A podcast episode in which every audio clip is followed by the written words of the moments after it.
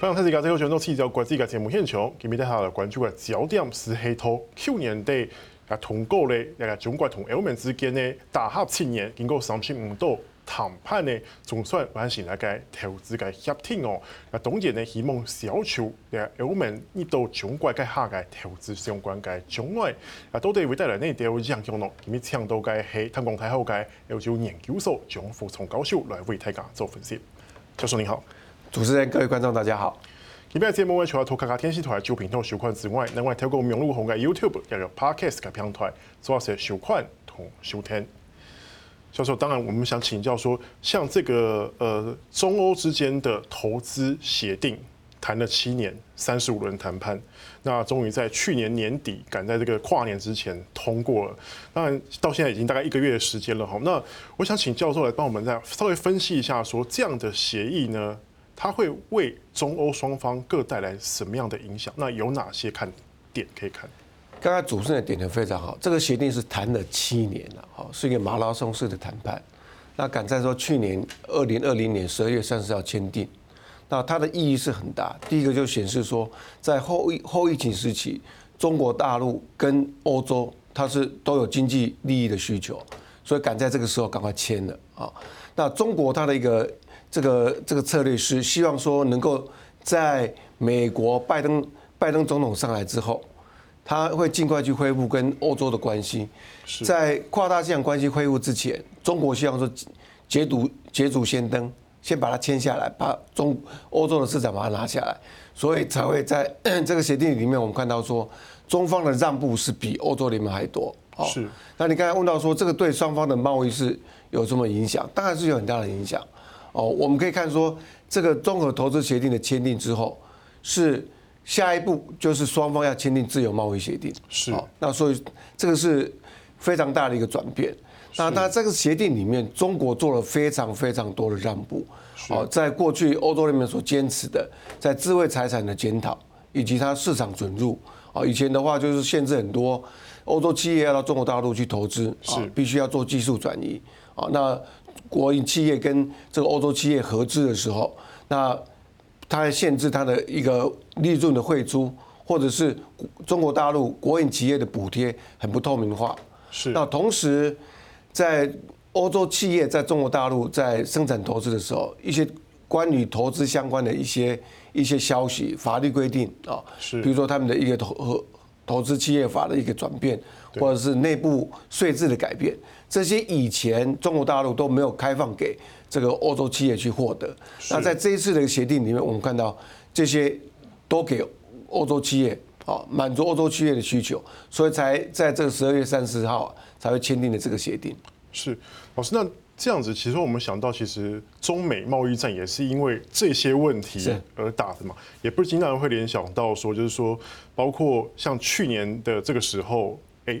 美国跟中国之间达成的第一阶段协议，似乎也是想要取得这样的条件。那欧盟是不是也是有意想要透过这样子来取得跟美国一个公平竞争，或者是有一个对等的机会呢？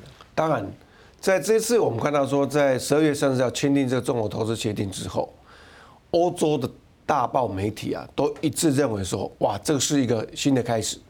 哦，但他他们相当期待说，未来跟中国的这个投资或者未来的贸易往来都能够朝向像这个协定里面所写的内容，公平、公平竞争，然后一些透明化啊去发展。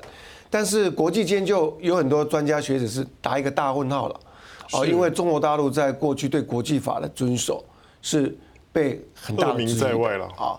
比如说我们最近看的香港的议题。对，香港议题，它明明在一一一九八四年就有签订所谓中英联合声明，上面就写得很清楚，要保障啊这个香港五十年的啊现状啊，那这个现在被推翻了。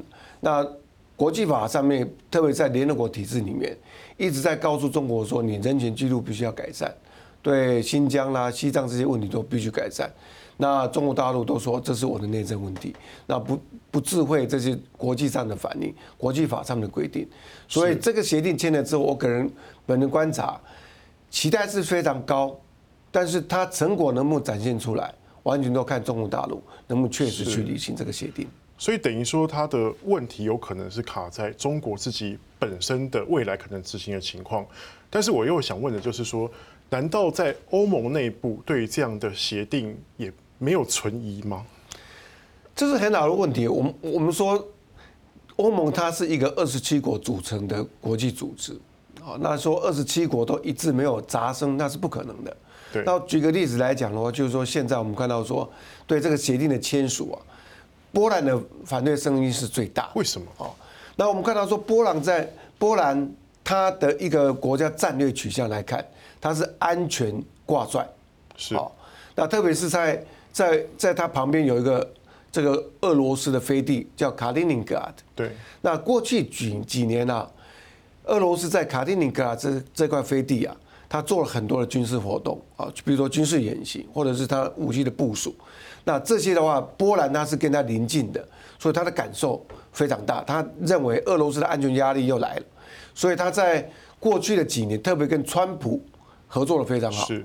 那川普也也给他非常多甜头，比如说我们说去年七月啊，那他他川普要从美从德国要撤出一千一万两千个部队，那有大部分是在移防到到波兰来，所以波兰是很高兴的啊。所以说。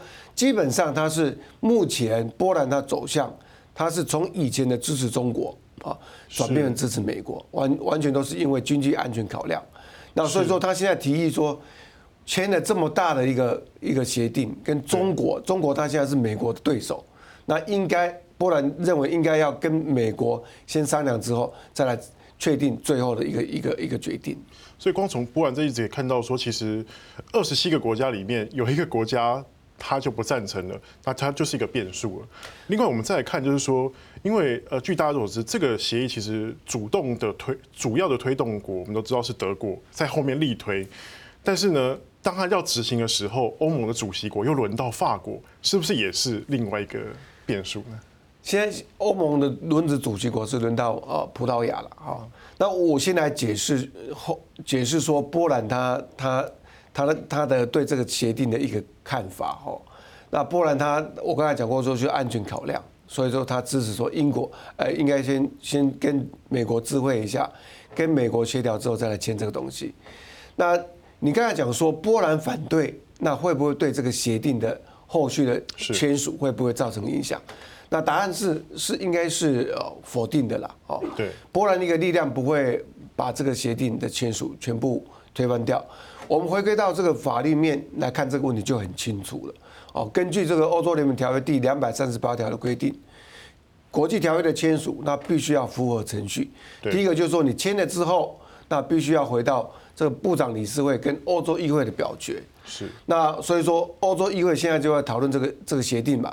啊，有些人认为说欧洲议会是反中国的，支持民主的，他会会背个让他不过。但是我的看法是哦。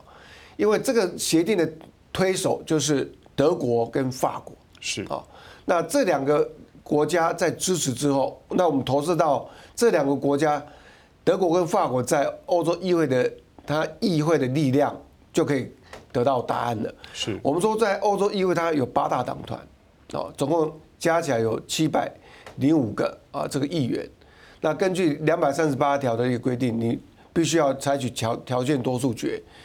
也就是说，要符合五五六六六六五的原则了。是所以五五百分之五十五个这个会员国数量，跟六十五百分之六十五的总人口数量。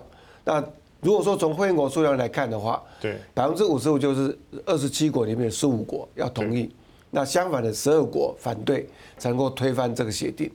那波兰有有其他的好友会支持他反对的意见吗？看下去，大概就是匈牙利、斯洛伐克这些国家吧。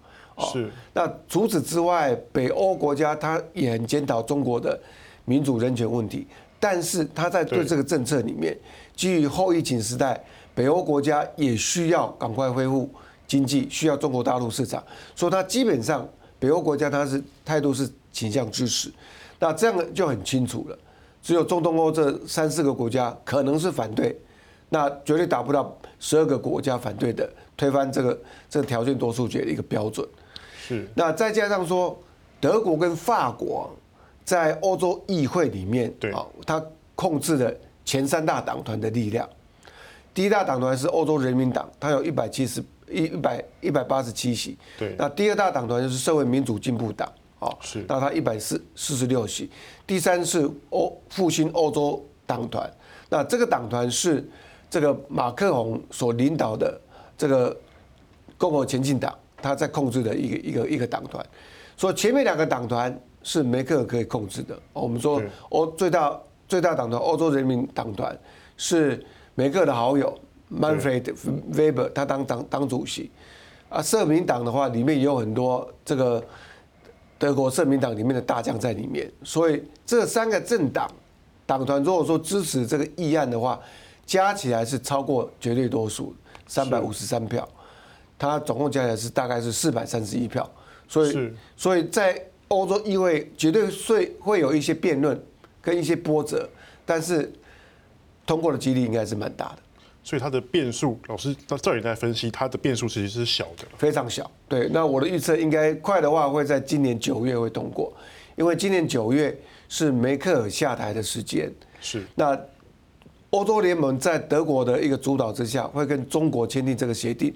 梅克尔他是希望说他在下来之前完成他这个梦想，可是他继任者其实也是刚好也是走他的路路线，不是？对，葡萄牙也是支持的哦。那法国它也是支持这个政策啊，所以说德法支持，在我们看到说欧洲联盟的政策，只要这两个大国同意，基本上啊会有一点波折，但最后都会成功。所以说我我是个人是比较相信说这个协定会啊会会通过的。那大概最后一点时间就是说。